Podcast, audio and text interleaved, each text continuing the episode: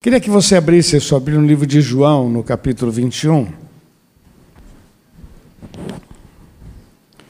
Muito legal esse texto que nós vamos ler do versículo 1 até o versículo 7. Depois disto, manifestou-se Jesus, outra vez, aos discípulos junto ao mar de Tiberíades, e manifestou-se assim. Estavam juntos Simão Pedro, Tomé, chamado Dídimo, e Natanael, que era de Caná da Galileia. E os filhos de Zebedeu e outros dois filhos, outros dois dos seus discípulos. Disse-lhes Pedro: Vou pescar. Vamos falar juntos? Vou. Pescar. Outra vez, vou. Estou fazendo nada, né? Dizem-lhe eles: Também nós vamos contigo. Foram, subiram logo para o barco, e naquela noite nada. Vamos falar juntos? Nada? Mais forte, nada? Nada apanharam. Sendo já de manhã, Jesus se apresentou na praia, mas os discípulos não conheceram que era Jesus. Disse-lhes, pois, Jesus: Filhos, tendes alguma coisa para comer? E responderam eles: Não, não pegaram nada. E eles disse: Lançai a rede para a banda direita do barco, e achareis. E lançaram-na, pois e já não podiam tirar pela multidão dos peixes, muitos peixes. Então aquele discípulo a quem Jesus amava disse a Pedro: É o Senhor, hein? É o Senhor. Vamos orar? Senhor, nós te louvamos. E te agradecemos, ó Pai, por esse momento, por essa oportunidade. Senhor, usa a minha vida, eu quero ser um instrumento para curar, para salvar, para alertar, ó Deus, para dirigir. Usa-me, Senhor, meus lábios, minha mente, meu coração, ó Pai, eu quero ser um instrumento. E que a tua bênção, Senhor, esteja sobre cada vida. Ó Deus, cubra-nos com teu sangue e livra-nos do mal, e rejeitamos toda obra do inferno, e declaramos que só o Senhor é Deus. Assim, os corações que possam se distrair, ó oh Pai, que voltem e que fiquem firmados em Ti, fixos em Ti, para a glória do Teu nome, em nome de Jesus. Amém, Senhor. Amém. Glória a Deus. Esse texto, para mim, é ele é encantador na leitura dos três capítulos por dia, nós estamos passando por ele hoje. E quando eu estava lendo de manhã, pô, que legal. Essa expressão, vou pescar, vou pescar.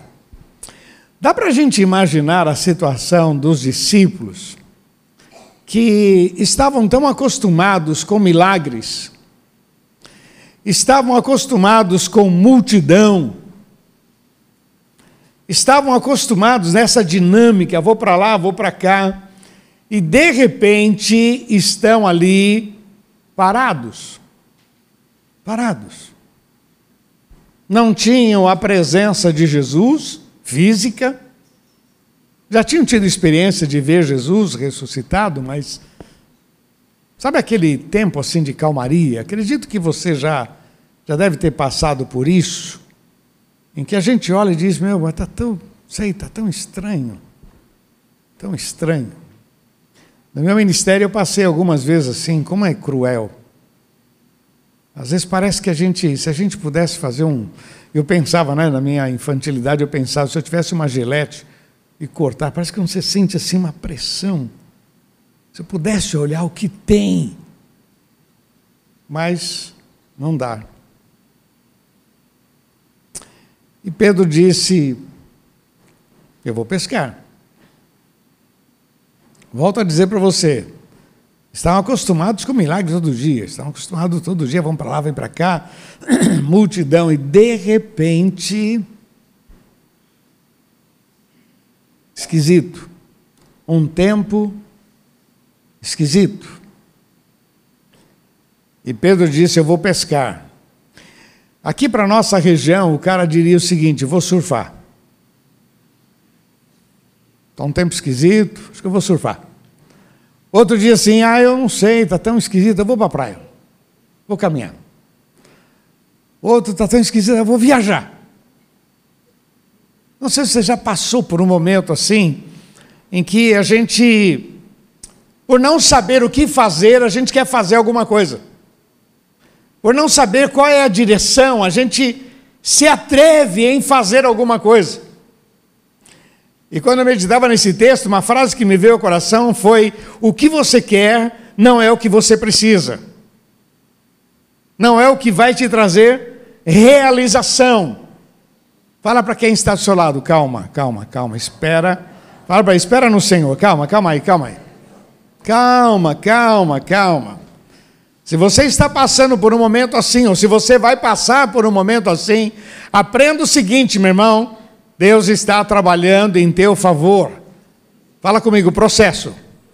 Processo, processo, processo. Para quem já viveu uma adrenalina, de repente você ficar parado, parece que a coisa está embolada. Parece que a coisa não está. E é nessa hora que é um perigo, porque a gente tem umas ideias que, olha, só Deus, viu? Ou oh, cada ideia. E Pedro disse: Eu vou pescar. Tem pessoas que estão diante de uma. A coisa está assim tão, tão sinistra, eu vou surfar. Está tão, tá tão, tão esquisita, ah, eu vou mudar de igreja. Não sei, tá, tem uma coisa esquisita aqui, eu vou. É, eu, eu, eu, eu acho que eu preciso estudar, preciso me aprofundar mais. Eu quero teologia, eu quero. Nós tínhamos, sempre tivemos o nosso curso de teologia, né? Mas uma coisa que eu achava sempre engraçada é que o camarada terminava um curso, ele queria. Não dá para fazer uma pós-graduação, não dá para fazer uma. Uh, pós da pós, não dá. E às vezes eu falava, dá para você entender que você estuda por um tempo, depois você vai colocar em prática. Mas tem hora que você quer. Me lembro um jovem aqui da igreja, ele fez faculdade de engenharia, depois ele foi fazer uma pós-graduação, depois ele foi fazer mestrado, depois ele fez pós da pós, e o cara foi, foi, foi, foi. Um dia eu estava conversando com ele, ele disse: Olha a minha situação, meu currículo é para começar ganhando 20 mil. E eu não consigo um emprego para ganhar 2 mil. Mas sabe o que acontece? Você tem muito título e não tem experiência em nada. Você não teve paciência. Sabe quando a gente vai atropelando, atropelando, tem gente que perde o casamento, perde uma boa. Não, não sei, está esquisito aqui, está esquisito esse trabalho. O que me chama a atenção aqui é que o que Pedro estava fazendo não era o que Deus tinha para ele, é o que ele achou. Vamos lembrar que quando Jesus o encontrou lá no mar da Galileia, disse o que para ele? Vinde após mim, eu vos farei pescadores de homens. E por um determinado momento o camarada diz: Eu vou pescar. E aí me veio isso, né? Que é um processo. Quer ver? Abra sua Bíblia lá no livro de 1 Tessalonicenses, só esse versículo que é mais lindo. Se você puder grifar esse versículo na sua Bíblia. 1 Tessalonicenses capítulo 5, verso 24. Se você puder grifar esse versículo para te ajudar, o que, que diz aí? Fiel é o que vos chama o qual também. Vamos falar juntos? Fiel é o que vos chama, o qual também o fará. Fiel é aquele que chama. E ele sabe o que vai fazer na nossa vida. Pedro, quando ele se sentiu naquele momento assim estranho, sabe, não tem multidão, não tem milagre, e nem Jesus porque ele acordava todo dia, Jesus estava ali todo dia. E aí, Jesus, para onde vai? Ah, vamos, vamos para Galiléia. E agora nós vamos para Judéia. Agora nós vamos para Jerusalém. Eu simplesmente ia na onda. De repente, não. E ao invés de ter calma, de esperar com paciência no Senhor, teve uma grande ideia: vou pescar. O que isso atrapalhou? Nada. Mas era para ele ir pescar? Não, não. Perdeu tempo. Já tinha negado Jesus, passou por aquela experiência amarga, e agora toma essa outra atitude.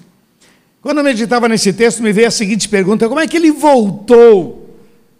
Como é que ele tomou uma atitude? O que, que ele fez para ele voltar a esse relacionamento, a essa posição com Cristo? A primeira questão que me veio ao coração foi humilhação. Olha o versículo 15. E depois de terem jantado, ou comido, né? Disse Jesus a Simão Pedro: Simão, filho de Jonas, amas-me mais do que estes? E ele respondeu: Sim, Senhor, tu sabes que eu te amo. E o Senhor disse: Apacenta os meus cordeiros. Ele agora passa a ter um confronto. Três vezes ele negou, três vezes Jesus pergunta para ele: Pedro, você me ama? E ele precisa agora, sabe, voltar à sua realidade. Como eu li com você, fiel é o que vos chama, o qual também o fará.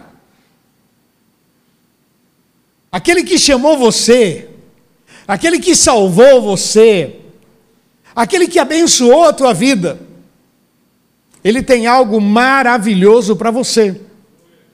Agora, meu irmão, são as ideias que a gente tem de repente, no caso aqui, Pedro diz: vou pescar e foi fácil, mas tem pessoas que tomam outras atitudes, são mais radicais e que prejudicam e que marcam a sua vida. Pessoas que vão tomando atitudes sem pensar e vão e vão prejudicando, vão mudando o destino, né? Estamos num processo, Deus está trabalhando na nossa vida. Então, como é que eu faço para voltar? A primeira questão que eu quero deixar para você é humilhação é se render diante do Senhor, se humilhar. Eu quero ler com você o que esse Pedro escreveu sobre esse assunto. Vão lá em 1 Pedro, por favor. 1 Pedro capítulo 5. Olha o que ele escreveu sobre esse tema. Capítulo 5, versículo 6. 1 Pedro, lá no, no finalzinho, depois de Hebreus, Olha o que ele escreveu, versículo 6. Humilhai-vos debaixo da potente mão, para que ele a seu tempo vos. Outra vez. Humilhai-vos, pois, debaixo da potente mão de. Para que a seu tempo vos. Está fraco, hein? Vamos lá, juntos, vamos lá. Humilhai-vos, pois, debaixo da potente mão de Deus, para que a seu tempo vos Deixa eu falar uma coisa para você, meu irmão. Há um tempo de exaltação para as nossas vidas. Há um tempo de milagres. E não é um tempo, muitos tempos de, de exaltação virão sobre as nossas vidas. Mas olha o que Pedro escreve dizendo: humilhai-vos. Depois dele passar por aquele constrangimento, ter negado Jesus, e quando ele negou Jesus, não acredito que ele chegou lá e falou: Pessoal, eu tive lá e, foi muito triste porque acabei negando Jesus. Sabe aquilo que Jesus falou que o galo ia cantar? Então, aquilo aconteceu. Eu não acredito, meu irmão. Ele contou esse negócio muito depois, não, não, não foi no mesmo dia, não. Ele voltou e falou para os discípulos: Ó, oh, Jesus está lá, tal, tal, tal, tal. E ó, quietinho, o texto diz que ele saiu e chorou amargamente. Chorou, chorou com dor na alma. Agora Jesus vem e pergunta: Pedro, você me ama? E diz: Senhor, eu te amo. Pedro, você me ama mesmo? Não, Senhor, eu te amo. Pedro, você me ama? Senhor, tu sabes todas as coisas. E esse Pedro escreve: Você quer ter um novo começo com o Senhor. Você quer manter a tua vida num alto nível diante de Deus. O caminho é humilhação. Humilhai-vos debaixo da potente mão de Deus. A humilhação não é só fruto de pecado, ah, pequei, estou me humilhando. Não, humilhação é o reconhecimento de quem Ele é sobre as nossas vidas. A humilhação é a maneira como nós honramos o nosso Deus sobre nós. A humilhação é o reconhecimento de que eu não mereço. Que o que Ele faz ele faz por misericórdia, porque por merecimento eu não tenho nada. O que, que eu posso oferecer para esse Deus? Olha o que Pedro escreve dizendo: olha, esse é o caminho. Humilhação, rendição. Humilhai-vos debaixo da potente mão de Deus, e ele a seu tempo vos exalte. Olha o que diz o verso seguinte: lançando sobre ele toda a vossa ansiedade, porque ele tem cuidado de vós, mais uma vez, lançando sobre ele toda a vossa tudo aquilo que que incomoda nosso coração, que nos atribula, lança sobre ele, fala. Se Pedro tivesse tomado essa atitude, ele escreve agora, escreve consciência de causa, dizendo: olha, se humilhe diante dele e lança sobre ele toda a vossa ansiedade. Para mim, aqui é uma receita maravilhosa, lançando sobre ele todos os seus sonhos, projetos, fala com o Senhor, fala da tua vontade de avançar, de crescer, de progredir, fala com o Senhor, lança sobre ele, humilhe-se, lança sobre ele toda a vossa ansiedade, porque a verdade é, ele tem cuidado de nós.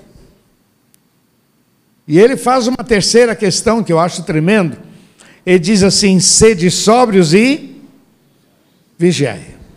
Mais uma vez, sede sóbrios e vigiai. Por quê? Porque o diabo, vosso adversário, anda em vosso derredor, bramando como leão, buscando a quem possa. Ele apresenta essas três questões muito importantes para uma vida de vitória, para uma vida de bom relacionamento com Deus, para que a gente possa experimentar coisas maiores. Ele diz: olha, humilhação nunca pode faltar debaixo na tua vida. Deus resiste ao soberbo, mas dá graça aos humildes a rendição, humilhação, lançando sobre ele toda a vossa ansiedade. E fique esperto, fique atento, porque o diabo não tira férias. O diabo não está preocupado em te derrubar hoje. Se hoje ele não conseguiu, amanhã ele vai tentar outra vez. E se amanhã não conseguiu, vai tentar outra vez. E ele vai tentar, sabe quando ele vai parar? Quando você morrer. Porque até na última hora o bicho está tentando fazer você desviar do caminho do Senhor, lançando dardos inflamados, tentando enganar a nossa mente, fazer com que a gente se volte contra Deus. E quem perde? A gente. Olha que coisa, que lição, que coisa. Se a gente quer viver uma vida vitoriosa, uma vida de bênção, não pode faltar essas três questões na nossa vida: humilhação, um bom diálogo com Deus, lançando sobre Ele toda a vossa ansiedade, e fique esperto, porque o diabo não tira férias. A outra questão que me veio ao coração foi: não feche a mente. Vamos falar juntos? Não feche a mente. O que, que eu quero dizer com isso? Meu irmão, é muito comum quando a gente se vê numa situação assim de, de tá esquisito, tá, tá estranho, a gente fecha a mente e, e a gente já, já, já sai dizendo, é, comigo não dá, é sempre assim, porque meu pai, porque minha mãe, a gente já põe um bloqueio na nossa mente, no nosso coração, isso é muito comum porque a gente está sempre atendendo, conversando com pessoas e as pessoas já colocam um bloqueio. Irmão, vamos orar. Não, mas eu tenho orado. Irmão, você tem que confiar. Não, não, eu tenho. Olha, acho que Deus não quer me ouvir. Acho que Deus não quer responder a minha oração. As pessoas vão colocando bloqueios. Acho que eu nasci para ser um azarão. Eu acho que eu nasci e comigo não vai dar certo. Bloqueio. Pedro está passando por uma experiência totalmente nova, aonde no meio da crise ele toma uma atitude: vou pescar. Jesus aparece e Jesus fala: ó, joga a rede do outro lado. Jogou, veio muito peixe. Aí o, João falou assim: o, o, o Pedro, já vi esse filme e o camarada da praia lá é o Senhor. Aí quando ele chega ali, aí começa um diálogo com o Senhor. O Senhor pergunta para ele: Pedro, você me ama? Quer dizer, não houve aquele bloqueio. A primeira vez que ele teve encontro com Jesus, diz: Ó oh, Jesus, eh, se afasta de mim, eu sou um pecador. Agora não, não tem bloqueio. Eu preciso de Deus. E se Ele não me ajudar, eu não tenho outro. Quando Deus nos traz a um culto como esse, é para quebrar bloqueios na nossa mente, no nosso coração. É para trazer as verdades de Deus para as nossas vidas. É para que a gente entenda que há esperança, tem milagres para a sua vida. Quando Deus nos traz para um culto como esse, não é para você ficar analisando o que está pregando, mas é para você receber aquilo que está sendo pregado. Para que você possa viver um novo tempo, mas é o bloqueio que impede a gente de avançar.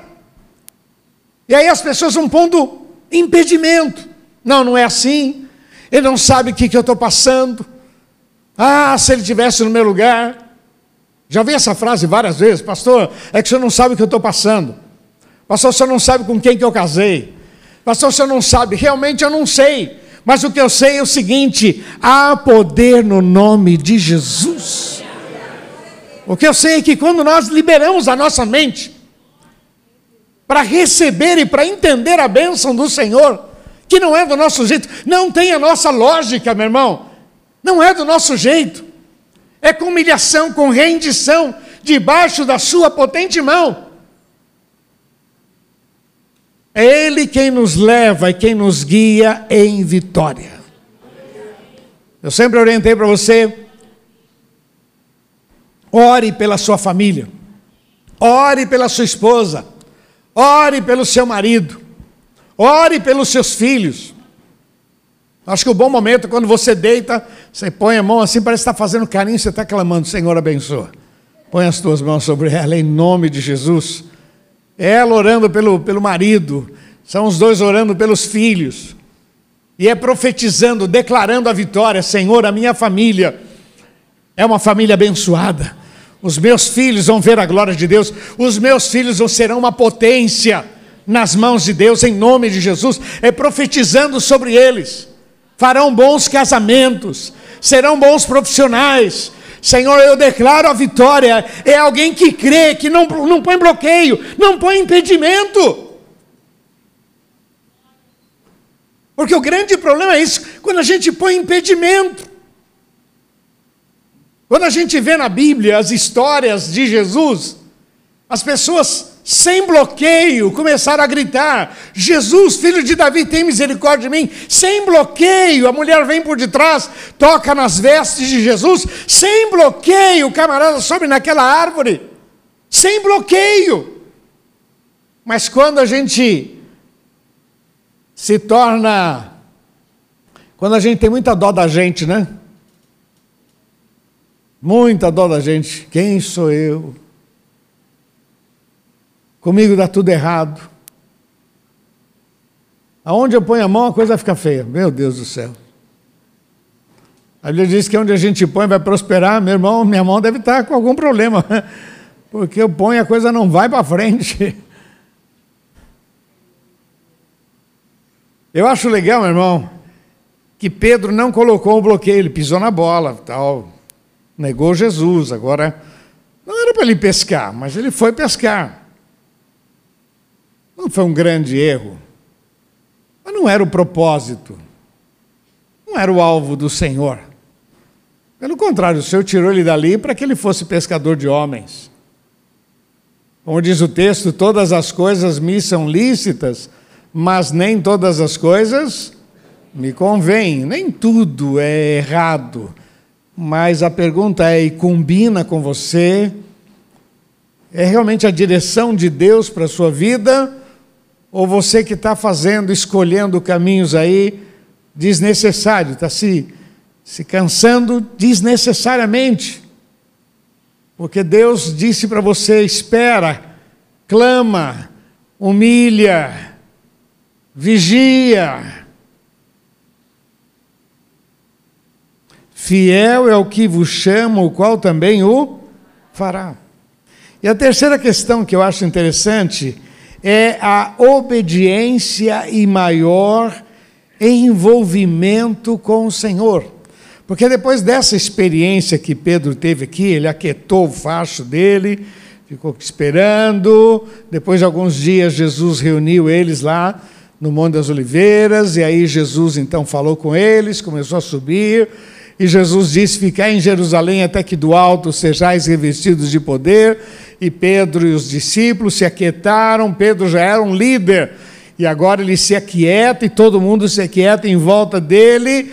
E aí, vamos lá, vamos lá. Num determinado momento, houve um som de um vento, e eles começaram a falar em outras línguas, e todos foram cheios do Espírito Santo. Aí sim, Pedro se levantou com autoridade, com ousadia, e se tornou grande Pedro, venerado por muitos. Mas eu queria dizer para você que o segredo é obediência e envolvimento com o Senhor. Quem se envolve pouco, mas quem se envolve muito, obediência e envolvimento. Olha o que aconteceu com Pedro, quem se tornou Pedro. Presta atenção, meu irmão. Se você tem passado aqueles momentos assim meio esquisito, tá tudo parece uma calmaria. Uma vez eu conversava com um camarada sobre isso, ele falou: "Pastor, minha vida está tão estranha. Não sei, não, você está tá desempregado? Não, tem um bom emprego, tô. Você está apertado financeiramente? Não, estou muito bem. Está com problema em casa? Não, está tudo jóia em casa. Está com alguma enfermidade? Não, graças a Deus estou com a saúde. Então vamos orar. Senhor, dá problema para ele, em nome de Jesus. Ele está sem problema e está arrumando um problema. Falei, pastor, sai fora em nome de Jesus. Não, não, você está precisando de problema, porque você não tem problema, você está procurando problema onde não tem problema. Há um período de calmaria em que Deus trabalha nas nossas vidas. Mas a nossa ansiedade, sabe, essa coisa. Tem gente que, por temperamento, cara, se não fizer alguma coisa, parece que a coisa tá, não está andando. Mais uma vez, fala para quem está do seu lado: calma, calma, calma, calma. Calma, Deus está trabalhando fiel que vos chama, o qual também o fará, calma, espera com paciência. Olha aqui que nós já vimos. Humilhação, rendição diante do Senhor, não fecha a mente, obediência e maior envolvimento. Quero terminar com três coisas que eu acho importante. Primeiro, não deixe a bênção virar maldição em sua vida. Vamos falar juntos? Não deixe a bênção virar maldição em sua vida. Não deixe a bênção. A bênção tem que ser tratada como bênção e tem que ser vivida como bênção. A minha vida é uma bênção. Agora eu posso transformar da minha vida um grande problema, com escolhas erradas, com atitudes erradas. A benção é benção, já contei isso para vocês. O moço chegou para mim e falou assim: Pastor, se eu podia orar, comprei meu carro, é, queria orar, agradecer a Deus. Pô, legal, vamos orar. Orei, Senhor, abençoa, aleluia, glória a Deus, em nome de Jesus. Ele saiu cantando pneu. Pá! Aí no outro culto, eu venho, vem cá, vem cá, vem cá, amigão, vem cá, vem cá, vem cá. Do jeito que você correu, você vai se arrebentar e vai dizer que minha oração não valeu de nada. Não vem com essa, não. A minha oração valeu, a maneira como você dirige vai te arrebentar. Então, pega a minha oração e dirige direitinho, e você vai ver a bênção sendo bênção. É como aquele casal que quer namorar, quer namorar e ora, e ora, e ora, e ora, e começa a namorar, e aí. Aí já faz o que é errado, a bênção virou maldição, virou um problema. Não é? Eu gosto muito daquele texto que diz assim: Não useis da liberdade para dar ocasião à carne. Gálatas capítulo 5, verso 13, né? Não useis da liberdade. A liberdade que você tem é para você servir a Deus. Não é para outra coisa, é para você servir a Deus. Por isso que o Senhor nos tornou livres. Conhecereis a verdade, a verdade vos libertará. Agora, quando eu pego aquilo que Deus me deu, a salvação, quando eu pego aquilo que Deus me deu, uma família, o dinheiro, quando eu pego aquilo que Deus me deu, e aí eu começo a usar de maneira errada, vai dar errado, mesmo tendo a bênção de Deus. É uma posição, é um cargo de chefia, é autoridade, mal usado vai dar errado. Cuidado, meu irmão. Você está passando por um tempo assim esquisito, de calmaria? Calma, calma, calma. Calma. O Senhor está no controle. Deus está te preparando para coisas maiores. E se por um acaso você está no momento de adrenalina, também calma, calma. Espera com paciência no Senhor. Calma, calma, calma. Fala com Deus, lançando sobre Ele toda a vossa ansiedade. Se humilhe diante dele. Vigie. Cuidado para não transformar uma bênção num grande problema na tua vida. A outra coisa que eu queria deixar para você, baseado nisso, seja determinado em buscar ao Senhor. Seja determinado em buscar ao Senhor. Ele tem o novo para você. Determinado. Buscar-me-eis e me achareis determinado. Quero mais de Deus para a minha vida. Quero mais de Deus para a minha família. Quero mais de Deus para o meu trabalho. Eu tenho usado a expressão para mim santificai-vos. Santificar, Senhor, santifica a minha mente, santifica os meus olhos, santifica os meus ouvidos, santifica meu coração, santifica o meu caminho.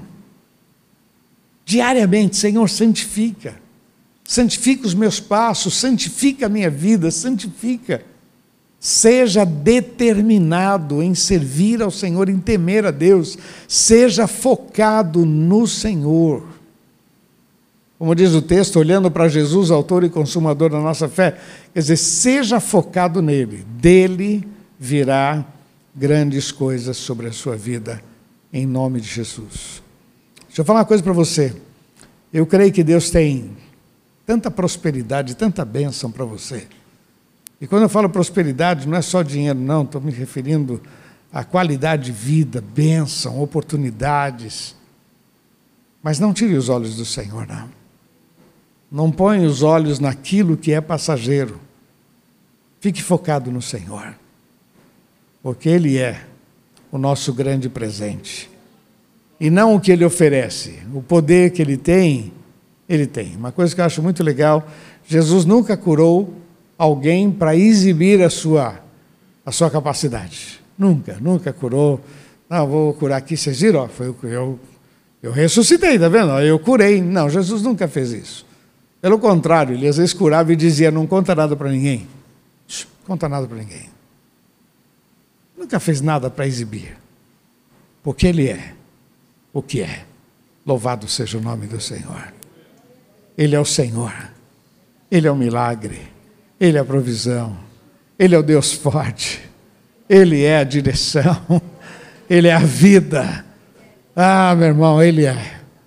Gosto muito daquele cântico que diz Jesus é tudo para mim. Ele é o tesouro que eu tenho guardado em meu peito.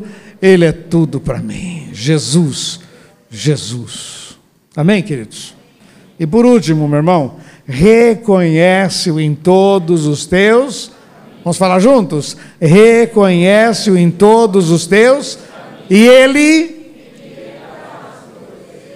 Olha, reconhecer, adoração, celebração esse é, o, é a grande sacada, meu irmão. Reconhecer. Reconhecer é perceber. Reconhecer, adorá-lo. E celebrar a este Deus maravilhoso. Em nome de Jesus. Amém? E agora fala uma coisinha para quem está do seu lado. Diz assim para ele: Você é uma obra inacabada. Fala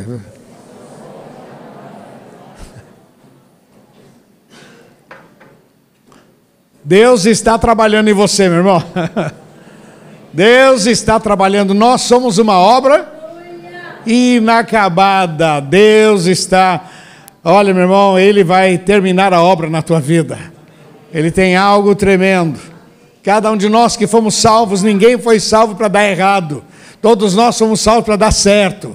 Ninguém foi salvo para ficar por baixo, mas ele diz que nós estaríamos por cima, não cauda, mas cabeça. Ninguém foi salvo para viver miséria, mas fomos salvos para viver milagres. Louvado seja o nome do Senhor. Então, quando a gente, por um momento, se dá o direito, eu vou pescar, aí eu vou surfar, aí eu vou para a praia, ah, vou mudar de igreja, eu vou, aí eu, eu não, não, quero saber desse ministério, eu vou, vou mudar. E a gente se dá o luxo, a gente nem sabe o que está perdendo. Calma, calma. Aquele que começou a boa obra, ele vai terminar, em nome de Jesus. Amém? Receba isso, por favor, em nome de Jesus. Queria orar com você. Você que quer dizer Deus, eu sempre gosto de dizer que a palavra é para todos, para mim, para você, para todos nós. Mas alguns querem dizer, eu precisava dessa palavra. E eu a recebo pela fé. Feche teus olhos, por favor. E você que quer colocar a tua vida diante do Senhor, dizendo: Deus, eu precisava dessa palavra, que bom que eu vim hoje. Vai ficando em pé no seu lugar, eu quero orar com você em nome de Jesus. Feche teus olhos. Em nome de Jesus, baixe a cabeça.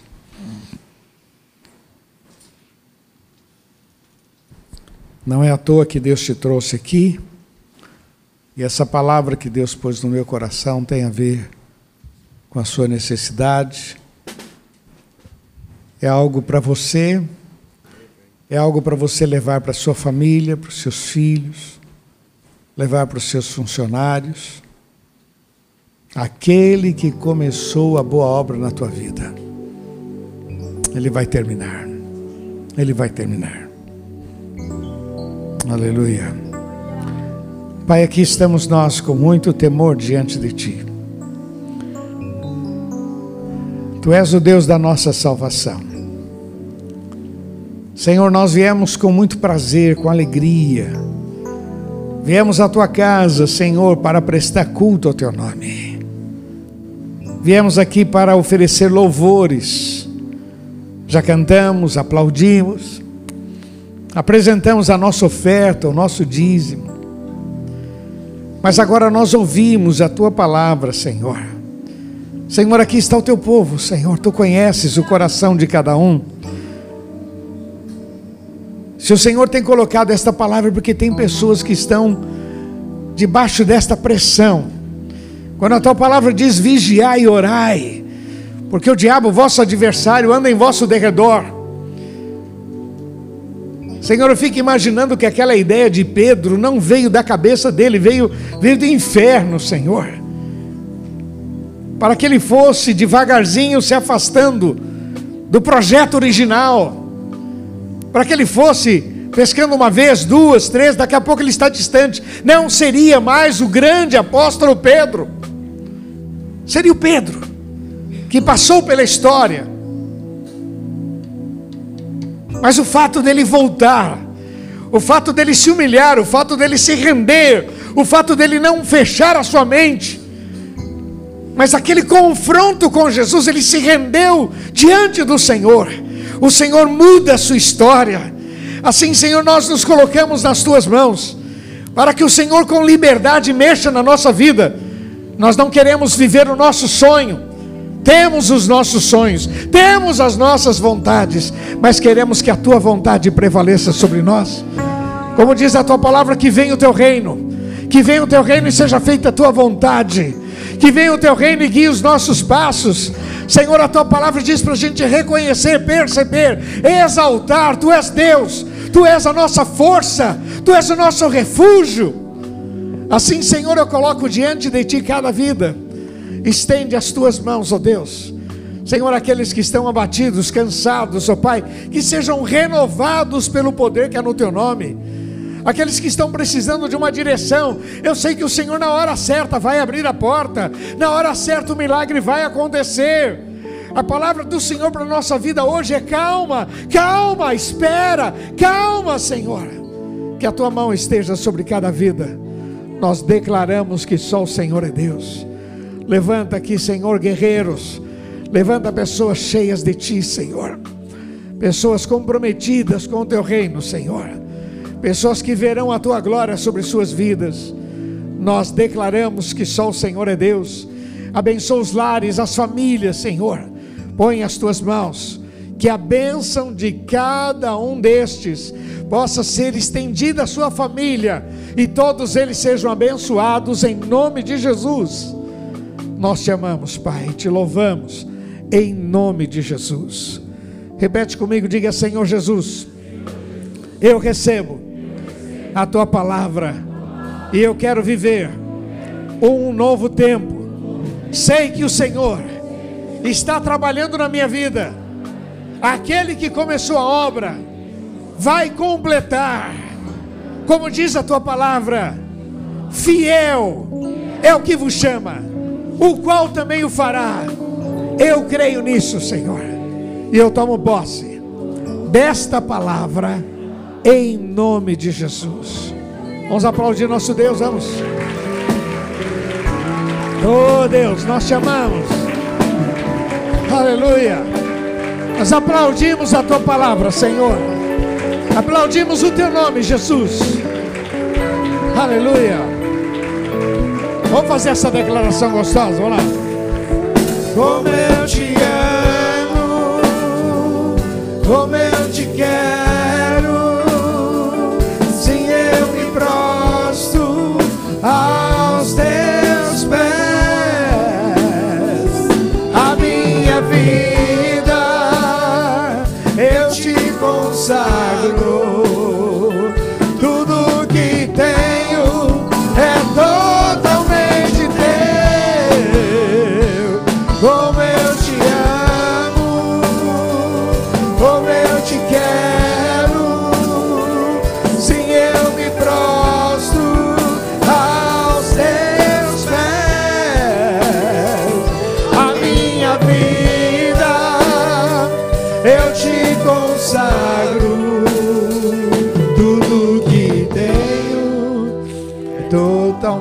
totalmente teu. Tudo que sou é totalmente teu. Aleluia, Senhor, que a tua bênção esteja sobre cada vida. Em nome de Jesus. Que a tua palavra, Senhor, limpe cada coração. Traga força, visão, em nome de Jesus.